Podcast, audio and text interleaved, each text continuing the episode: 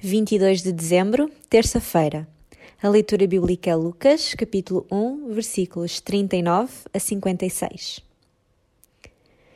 Maria disse então: A minha alma celebra a grandeza do Senhor e o meu espírito se alegrou em Deus, meu Salvador, porque ele olhou com amor para esta sua humilde serva.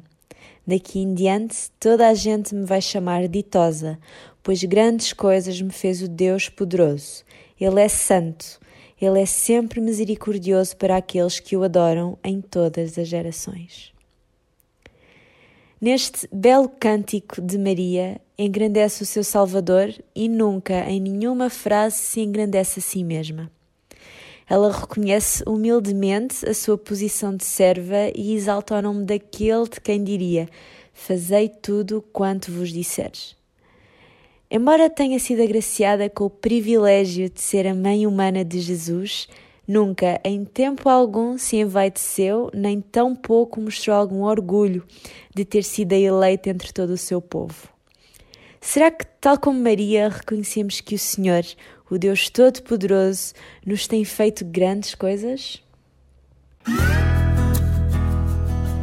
O profissional Pão do Céu é apresentado pela União Bíblica de Portugal. A União Bíblica é uma organização cristã internacional e interdenominacional que usa a Bíblia para inspirar crianças, adolescentes e famílias a conhecerem a Deus. Para mais informações, visite o nosso site em uniãobíblica.com.